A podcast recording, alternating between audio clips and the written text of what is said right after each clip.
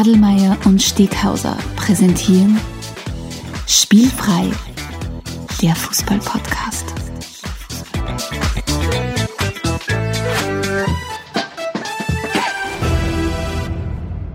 Hello and welcome to Spielfrei, the football podcast direct from Graz. And next to me, who could it be? Stefan, one take wonder Adelmann. Hello, Stefan. it's really good to be here. Thanks for a nice introduction. You're welcome. Why are we talking in English today? Um, we have a very, very special episode today for two reasons. First of all, as you just said, it's our very first episode in English, which makes it a, a great premiere for us. And the second reason, or the second aspect of it, is we have once again, like in our last episode, a very, very special guest with us, um, who we are going to t- talk a little bit about um, the, of course, the current situation uh, about football that we have in Europe, especially about the situation in the German Bundesliga. We're going to talk a little bit about his private life, about his professional life, about why he loves football. And yeah, it's really, really excited to have him on, on board for this wonderful episode. But uh, dear Alex, I, I would like to invite you to introduce our, our guest of today. Spielfrei, Spielfrei, der Fußball-Podcast. Um, yeah, it's once again a podcast colleague of ours, um, and he's hosting the wonderful One Football podcast. Uh, hello, Ian McCourt. Thanks for joining us. Hello. Thank you. Do I get a nickname from the start, or no? Is that just reserved for the regular guests? Hmm. Uh, I, will think about a nickname and I will tell it to you at the end of the episode. Okay. okay. It's depending on how, how you're doing, how the how the conversation uh, will go, and okay. stuff like that. do you have kind? Ian, Ian, do you have a, mm-hmm. a, nickname? I mean, you can always propose a nickname to Alex. I mean, oh, he's, he's thinking of he's thinking of one for you, but you can propose, of course, a nickname. Ah, Oh, well, growing up, I never really, I never really had a nickname. It was always just my surname. I don't know how it works in other countries, but I was just literally called McCourt. Uh, so yeah, very imaginative. I know. Uh, I had one. I mean, I worked in London for a long time when I worked at the Guardian. I had a nickname there, which was Jaunty, uh, which is uh, what's the best way to describe the word jaunty? It's like a somebody who's always in a good mood, or you know, jaunty, okay. like a good mood. So that was my uh, that was my my nickname there. Yeah, you, you seem like a person who's always in a good mood. I mean, I only know you from your podcast, but still. Mm-hmm. It's a facade. I I, am not really. I'm a terrible person. okay. So Ian, just another question. You're you're Northern Irish, right? Uh, I'm half. No, I'm I'm a I'm half. So my, my dad was from Derry and my mum was from uh, from Dublin. So I sort okay. of see myself as half. Yeah. So to to all our podcast listeners out there who have mm. never heard of One Football, I'm pretty sure most of them heard of One Football. So One Football is a, a German company based in Berlin. Please yeah. correct me if I'm wrong. Um, no, that's which, true. Which serves and produces wonderful content about football on various channels, starting from the website and the blog, um, from the app that many people probably know when they follow their football uh, results uh, during the weekend or during the week, and of course uh, the wonderful podcast that you have that Alex already mentioned. Um, so, how can we imagine the the how do you divide your time at work? Is it mostly the podcast or is it the the podcast is like my side project, my side chick. Uh, it's the uh, it's the obviously the app is a huge thing for us. It's it's what we what we mostly concentrate. It's what we mostly work for. Uh, but we like to find like a creative outlet for all of the the people who work in the newsroom and it's quite an eclectic brunch, uh, bunch. We've got like six different news desks. We've got a German, we've got an English, we've got a Spanish, we've got an Italian, we've got a French, and we've got a Brazilian Portuguese, uh, who are all producing content in their language uh, pretty much 24 7. Uh, mm-hmm. You know, because we have overnight staff and things like that. So uh, that can obviously you know, producing all of that news can get, you know, you need a break yeah. from it sometimes. So we're trying to find as many creative outlets as we can. And just one of them is just the podcast. And if you go in and you read any of our original content, you like you'll see the names on there. And then sometimes it's just nice to put like a voice to the name which is really what the podcast is about. Uh, You know, sort of a nice creative outlet. You get to hear what these people who are giving you all this great content are really like, and it's just a different way to, uh, you know, to to consume. I guess to Mm. consume content. Okay, and- and how, how did you end up at One Football? That's a good question. Uh, well, I had been working in London for a number of years, um, and I mean, I loved it. Absolutely loved it. It's a great city, and we lived in a we lived in East London in a in a very cool area. Uh, you know, I had my fixie bike, uh, very cliche, um, and and it was great, and it was really really good. But if you want to uh, do the normal things like own a house or have uh, you know have space for children or you know not spend uh, you know whatever it is two thousand pounds on rent Yeah, every yeah. month for for a place that's you know maybe eighty square meters then it just wasn't possible and that's with people who had you know pretty decent jobs uh, and moving moving outside was never really an option because then you have to pay hundreds of euro, uh, hundreds of pounds for a train that isn't reliable. So that uh, didn't really interest uh, interest us either. Uh, so my wife uh, is German. Mhm. I'm obviously I'm obviously Irish. Uh, I'd lived in Ireland for a long time, so I didn't need to go back there and see what that was like. Uh, but uh, she was keen on moving back to Germany, and it, it sort of went from there. I, if, you know, I, I knew about One Football, and uh, I emailed them and said, "Hey, this is my name. This is what I do, and uh, you know, maybe you might be interested in me." And then I think I had eight separate interviews. Um, Really? Okay, well, yeah, because the newsroom didn't exist before I arrived there, or at least it didn't exist in, in, in how it how it is now. So I arrived there in January 2015, and myself and another uh, uh, Irish guy, Ray Donahue, uh, we started setting up the newsroom from there, from scratch, basically. Okay, oh, so you created the newsroom, or helped create it? Yeah, I mean, let's not. I can't take all of the credit because somebody else will listen to this and say, "Hold on a second. Uh, so, uh, so yeah, I helped. I helped create it, and you know, sort of been there from the start, basically. So you you know football Berlin and you know football London. How does football Berlin compare to to London?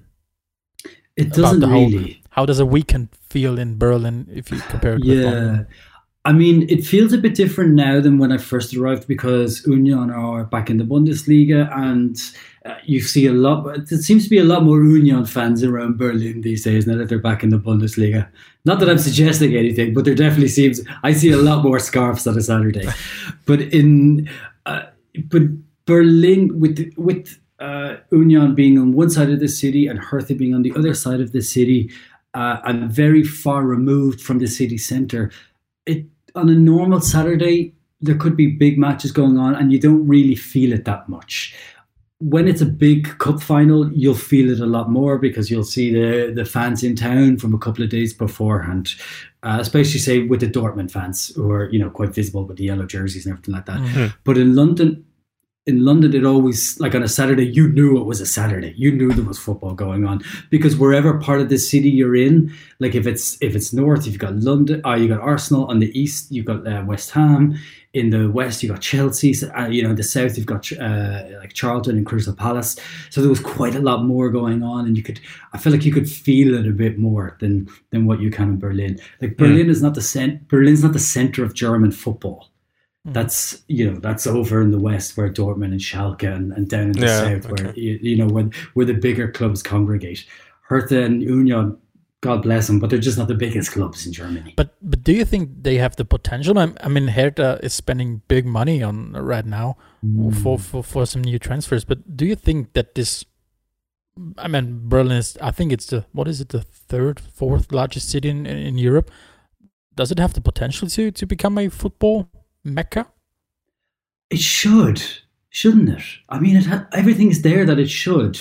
Like especially now with Hertha and the the huge amounts they've invested badly, But you know, if they were to invest properly, you you you could see you could see something you could see something coming of it. But it just it's such an odd thing. Like every other capital city, you you know, you teams that really dominate European football. Like you've got Madrid, you've got PSG, you've got uh, uh, okay Roma, maybe not uh, as much, but you've got these big, huge teams that can really dominate European football. And then you go to Germany, it's like Hertha, really. But I think the potential is there if the investment is done right. But so far, the investment has not been done right, and the whole Klinsmann thing was really embarrassing. How that how that broke down, that wasn't good. That wasn't a good look. who, who would have thought that won't, won't work out? I, I know, think it's right? probably some some tough weeks for the public relations department of of Hertha because um, and I think they didn't do the best job when it comes to communicating what's happening at the club. No, and then Klinsmann jumped on the Facebook Live. yeah, strange. You things. know, you you know if if you're a real serious club and you really got uh, you really want to get to the place that Hertha want to get to, then you know how you put your message out and how you control your image is extremely important. And they they failed badly on that one. That was a real face palm for them. Mm. Okay, um, coming back to the podcast side, um, mm. how did you decide to do a podcast, and and why did you become the host of, host of it? Well, basically, there was nobody else. um, I had done so. I worked at the Guardian, and I had done uh, Football Weekly uh, a couple of times there. So uh, I, I, was, uh, and I I had, I, I guess I had the most podcast experience uh, from anybody in, in the One Football newsroom at the time.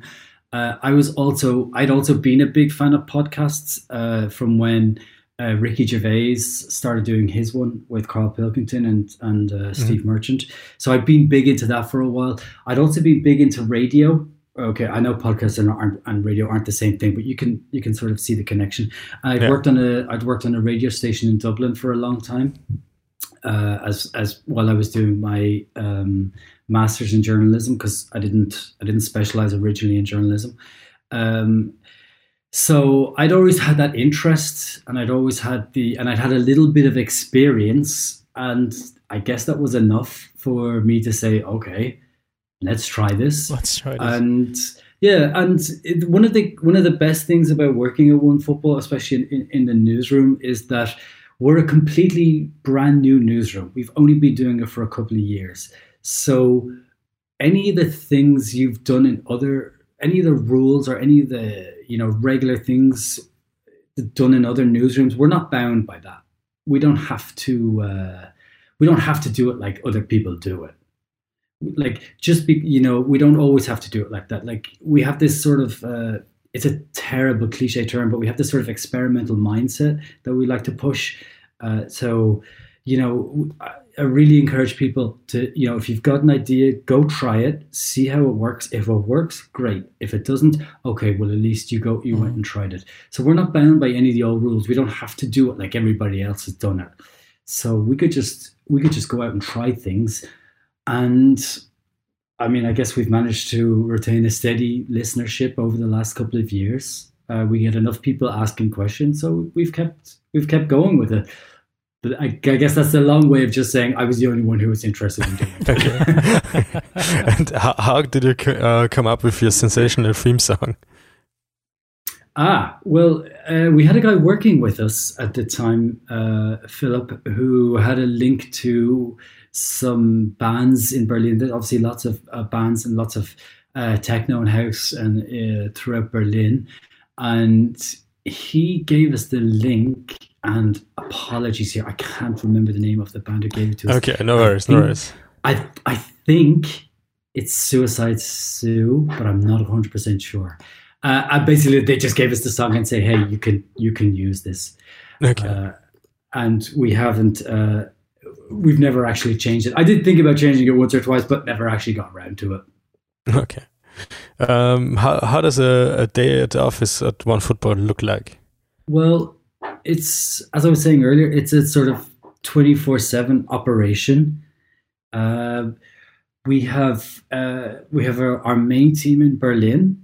Uh, we have uh, then a couple of guys who work from us. One of who's uh, American, but who's located in Colombia right now, and who's locked into a, the twelfth floor of a Colombian apartment. So I think it might be in Medellin, somewhere like that. It's, it's it, sounds crazy. Then we have another guy uh, who's out near Salt Lake City who looks who looks after it as well, and uh, we have like a number of teams who we write stories for and who we send pushes for. Uh, it's 27, if I remember correctly. And the your the job of the of the editors each day is to is to come in, see what stories need to be written, and then if we can do any great sort of viral content or any feature content on top, uh, uh, that's that's the day really writing Okay. writing about football. Interesting. So you guys really Yeah. live up to the to the idea of remote working all over the world. Yeah, yeah, and it was actually I know a lot of people are affected by um, by you know by the whole thing that's happening with coronavirus. Uh, like I've heard that lawyers have to carry physical files home. Like we never had to do that. We could just pick up our laptops, bring them back home, and then just work and then work a- a- as absolute normal. And we do a lot of like we do a lot of video conferencing, like for handovers and things like that each day, just so we all like so we all remain we don't forget each other's faces. We remain in touch, and that we we all know what we what we look like. Also, just to check that nobody's done a Hector Bellerín and shaved their head when they really shouldn't. That's you know that sort of thing. Or none of them have bleached their hair when they shouldn't. You know, just to just to maintain that things are all okay. okay. Okay. Because like while we're in while we're in Berlin, like we've had a lot of guys come from different parts of of the UK or from Ireland. So you know they're they're sort of they might be over here by themselves. So it's just to check that everybody's doing okay in what is an absolutely crazy time. What's the current status of your of your podcast? Uh, will you switch uh, switch to remote recording too, or are you not on the air right now? Uh, right now we're not on the air because we haven't found the best way to do it. Um, maybe now that I look at how you guys are doing it, I might take I might might take a leaf out of your book and, and and test it out. But we had we had discussed the possibility of keep going and maybe talk about like classic seasons or classic games, uh, that sort of thing. But uh, right now, like I said, because it's the sort of cherry on top of, of of what we do. The main thing over the last few weeks has just been getting everything in place so that we can continue giving like like you know writing features or getting getting the news out there. So it's been more about getting the basics in place. And now that now that we have all of that done and people are, are are at home and comfortable, then we can maybe look about getting the show back up and running. But uh, yeah, for now, unfortunately, it's on pause. So your Okay. your your last episode, I think, was a lot an intense but very very fruitful discussion about. Uh, I think the whole situation around uh, Dietmar Hopp. Um, I think Yeah. it's an ep- an episode that I really recommend to our listeners um, because I think it was a very very thoughtful but also emotional discussion about the whole situation. Um, but I, I don't want to talk about the whole uh, Hopp situation. Uh, the thing that I'm wondering is you you build your whole professional career nowadays around football, I guess. How does your weekend look like um, without football, and what exactly do you miss most right now from from the the Belarus league, the only league playing in Europe? well, I fear the weekend now. The week is Monday's perfectly fine. The weekend, I'm like, ooh, how are we going to do this? Uh, um, I mean, I've got a daughter who keeps me occupied. Uh, uh, so usually I'm, you know, playing dinosaurs or, uh, you know, you know, she's telling me to to lift her up or or do all of those sort of things. So that definitely keeps me occupied. Uh, and other than that, it's like it's catching up on box sets. I know this is really such a standard, boring thing. Uh, like I've never seen Mad Men, so I'm going back and watching a bit of Mad Men. Ah, Oh, you know, perfect. I picked. I picked up my uh, I picked up my old iPad. I have Grand Theft Auto San Andreas on there, so I'm going back and completing that. I'm I'm doing okay. I'm up to like I'm almost at the Las Vegas part of it, but I'm doing all of the things, all of the little side missions and everything that go with it. I'm doing that too. So that's that's that's killing a bit of time. Okay. Uh, I got the Disney Plus subscription that's coming along really well. Uh, Oh yeah, me too. It's there. great. Yeah, yeah, right. You gotta, you gotta have that. There's Um, everything on, like everything. I know, right? So you can watch all the Star Wars and everything. So that's that's quite handy. Um, I listen to I listen to podcasts when I can. Um, but I guess what do I miss about football the most? That's a good question. Just watching it. Just the plain and simple thing of just watching a football match. what I think is so great about football is if you're really hooked onto it, no matter whether you have seen a match or not, if you see it once again, you still watch it because it's the pure fascination of those 22 people running over the field that really catches your attention. So uh, very often, because I think it's the same when you when you have a some sort of highlight reel or highlight show from I don't know the season 2003 to 2004, and you still watch it, although it's long gone, and uh, it's still this fascination of football of 22 people. I'll watch those classic highlights every day. Don't uh, don't get that twisted. I'll definitely watch those. Uh, we did uh, uh, just to just to prove your point. We've actually done a lot of classic after each big game. A standard format for us to do is uh, uh, a thing we call three points, which is like uh, just a quick three analysis of, of the match that's happened. And we've started doing classic three points and going back and revisiting old games like Argentina against England in the World Mhm. Cup or Real Madrid against you know Man United, sort of all these classic games, and yeah, So obviously, it's, it's not only the live aspect of it; it's also this. We're just so used to having the football right now, and I think especially in the last few years with all those streaming services coming up, uh, and you have your football twenty four seven. If you want, you can watch the Australian league, you can watch the the German Bundesliga, you can watch I don't know J uh, League, yeah. the J League. So obviously, people just feel like they they got rid of some very daily custom that they have or daily ri- ritual Mhm. that they have, maybe. Um, so yeah. I would just add one thing in. It's also a really good time to go back and look at old footballers that you've forgotten how Yeah. good they were. Like, go back and look at how good Zidane was, or go back and look at how good Kaká was. Like, we talk about these players all the time, or at least I do, because Zidane and Kaká are two of my favorite ever players. Uh, but it's I, I, I like I know they're good, and I realized at the time they were good. But now I go back and I watch them, and I'm like, oh wow, they really were good. Like Zidane at the 2006 World Cup was insane. mm, Like how like he destroyed Brazil. I think it was the quarterfinals. Yeah, I think yeah, it was where he think so. destroyed Brazil.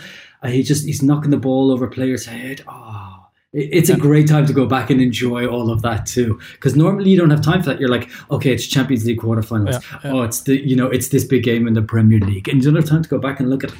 Now you got time. It's nice. Yeah, and I think what what already excites me is the the prospect of being back at a stadium. I don't know whether it's in two months or four months or whenever we are able to get back to the stadium.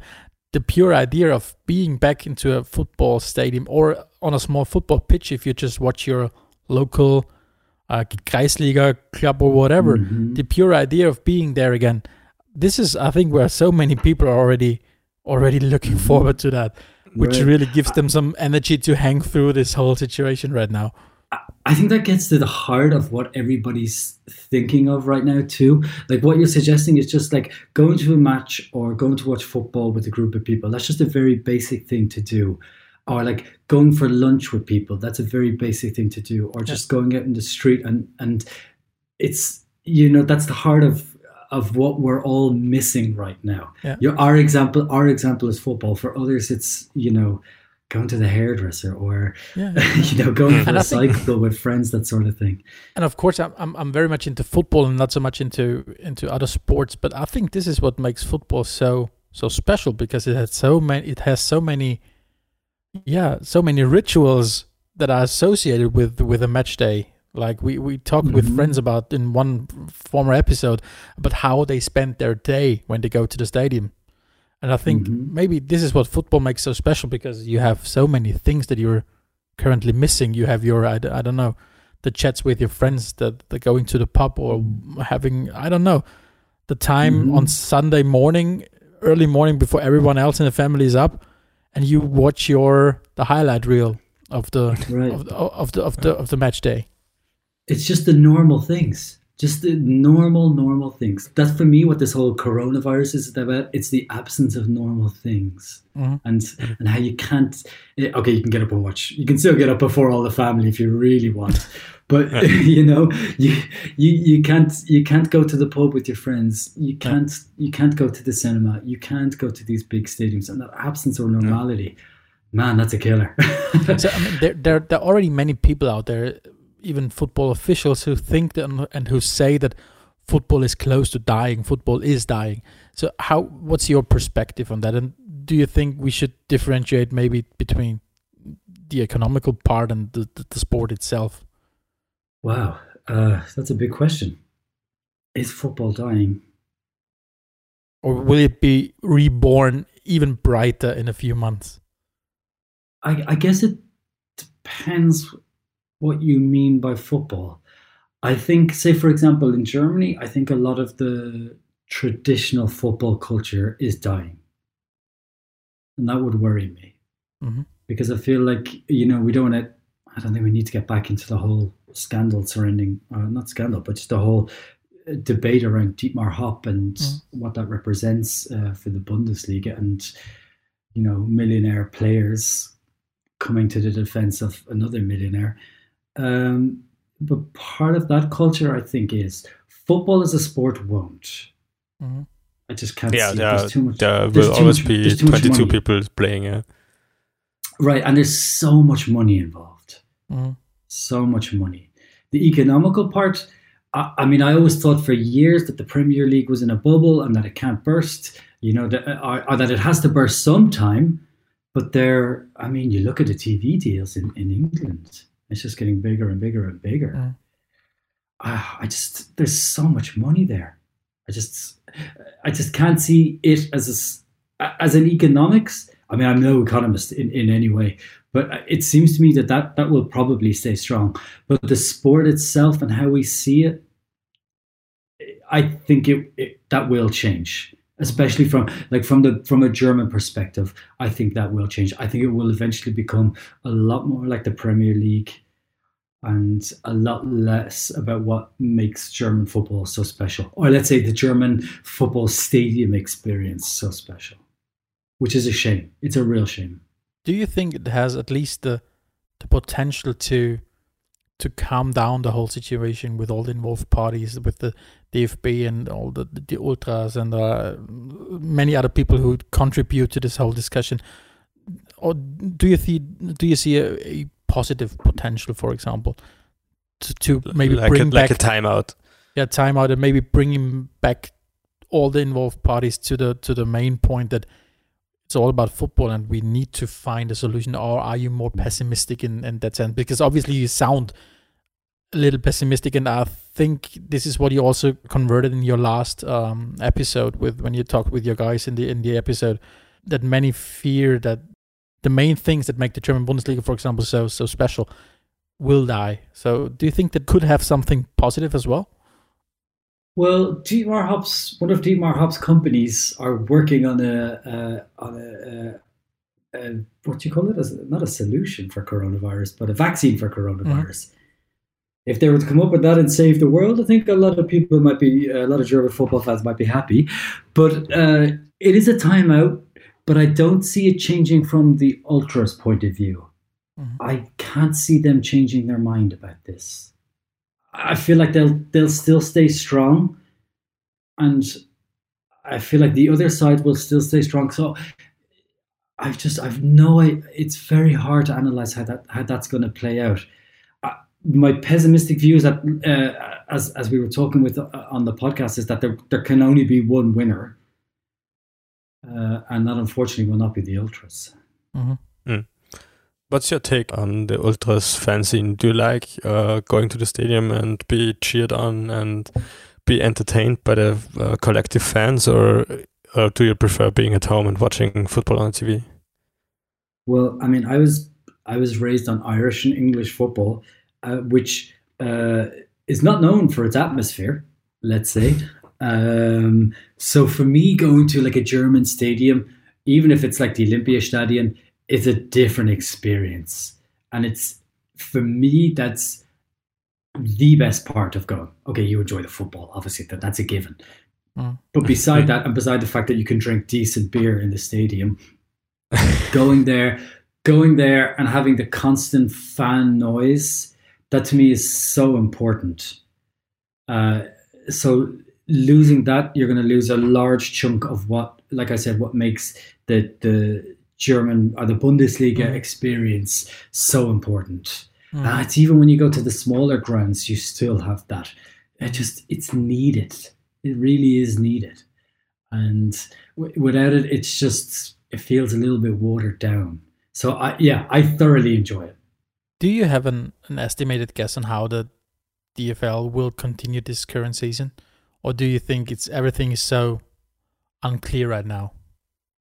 I think everything's unclear. It's Yeah. so unclear, and uh, not to be too uh, on my high horse, but football, as much as we all love it and we all want it to come back, is not really the most important thing right now. Mm. Um, I guess my guess is that they will continue this season uh, in a very closed, short space of time, maybe from June onwards. I mean, the moving of the Euros would suggest to me that it will be around that sort of time.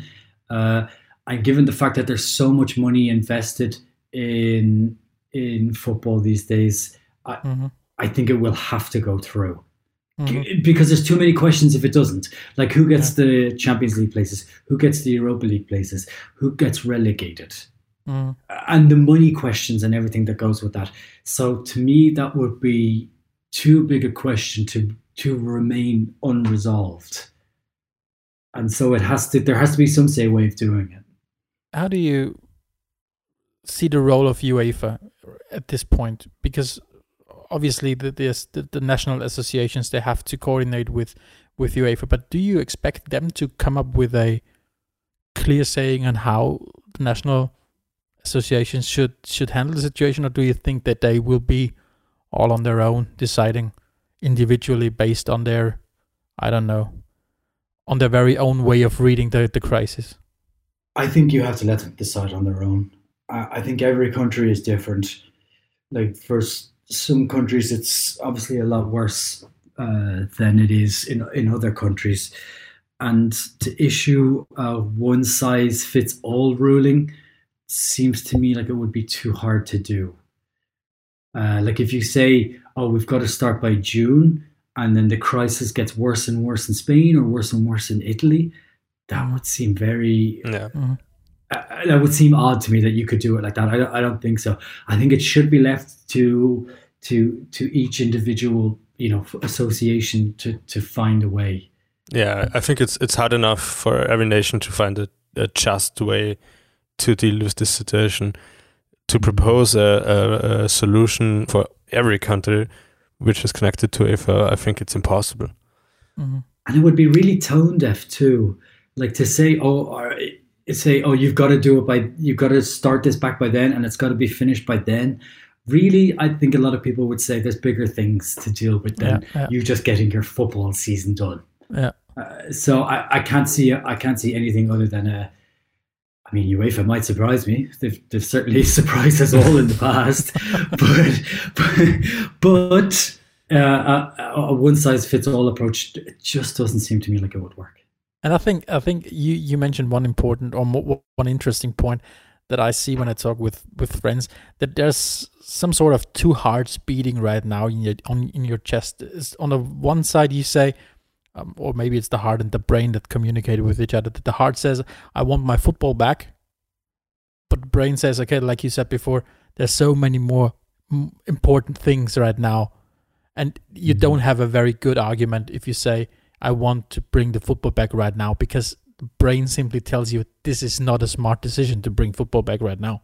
When you when you no. when you see what, for example, a, a, a match of Valencia against Bergamo could obviously have an, an impact on the whole development in the country. So yeah, this is where I think we all need to calm down our football hearts a little bit, maybe. Mhm. Um, And it's ast- it's astonishing that those matches went ahead. Like Yeah. Madrid against Liver- Atletico against uh, Liverpool. Yeah. How did how did that just go ahead? It seems insane to me, but that's that's another conversation. Ian, maybe to to round up this whole episode, when you look into the the the shiny glass ball that tells us the future, what do you think could be the, the, the worst case scenario and the best case scenario for football? So how do you think could this current crisis change football in a positive and a negative way? Well, worst case scenario is that we don't get any football for a very long time. Like it's just completely cancelled. And I guess that's a potential. Nobody really knows what's going to happen with coronavirus. And uh, yeah, I, I mean, I certainly don't. Uh, best case scenario, we're back sometime in the summer and we all appreciate football a bit more. I think we were talking earlier about having football on tap and 24 7 and you can watch whatever league you want in the world. But now maybe we appreciate that a bit more and appreciate that uh, that it helps bring a sense of, of normality and a, and a sense of um, a sense of order to our lives. You know, mm-hmm. the, the, weekend, like the week is bookended by by football, and maybe we mm, yeah. maybe we maybe we think about it on a different level and we appreciate it on a on a different level than before. That I guess that's what would be the the best thing. And also, from a purely selfish point of view, uh, in football terms, it also gives players a good rest. so, you know, that they're they they play so many games and it never stops. So now they actually have time to sit and recover, and maybe the quality might actually be better, you know, because they're they've got a good break. Because they're always talking about yeah. hey, we don't have proper breaks. Now they've got a proper break, and we're probably going to see who really did his work at home and who really just maybe maybe we'll, we'll even see Arjen Robben again. yeah, and maybe we finally got some time to heal. and maybe we will get used to having some, at least for the first few months, a few overweight yeah. players. okay, uh, Ian, thank you, thank you very much for joining us at our podcast. It was really a pleasure for us. Thank you, guys. It was lovely. Yeah. Uh, in the meantime, while there's no um, football on TV, uh, maybe you can listen to the One Football podcast on their backlog, or even to the Spielfrei podcast. Thanks for joining to our listeners thank you, Stefan, for yeah. hosting with me. Uh, hosting with me, and uh, yeah, tune in next time when it's once again Spielfrei, the football podcast direct from Graz. Adelmeier und Steghauser präsentierten Spielfrei, der Fußball Podcast. Der Fußball -Podcast.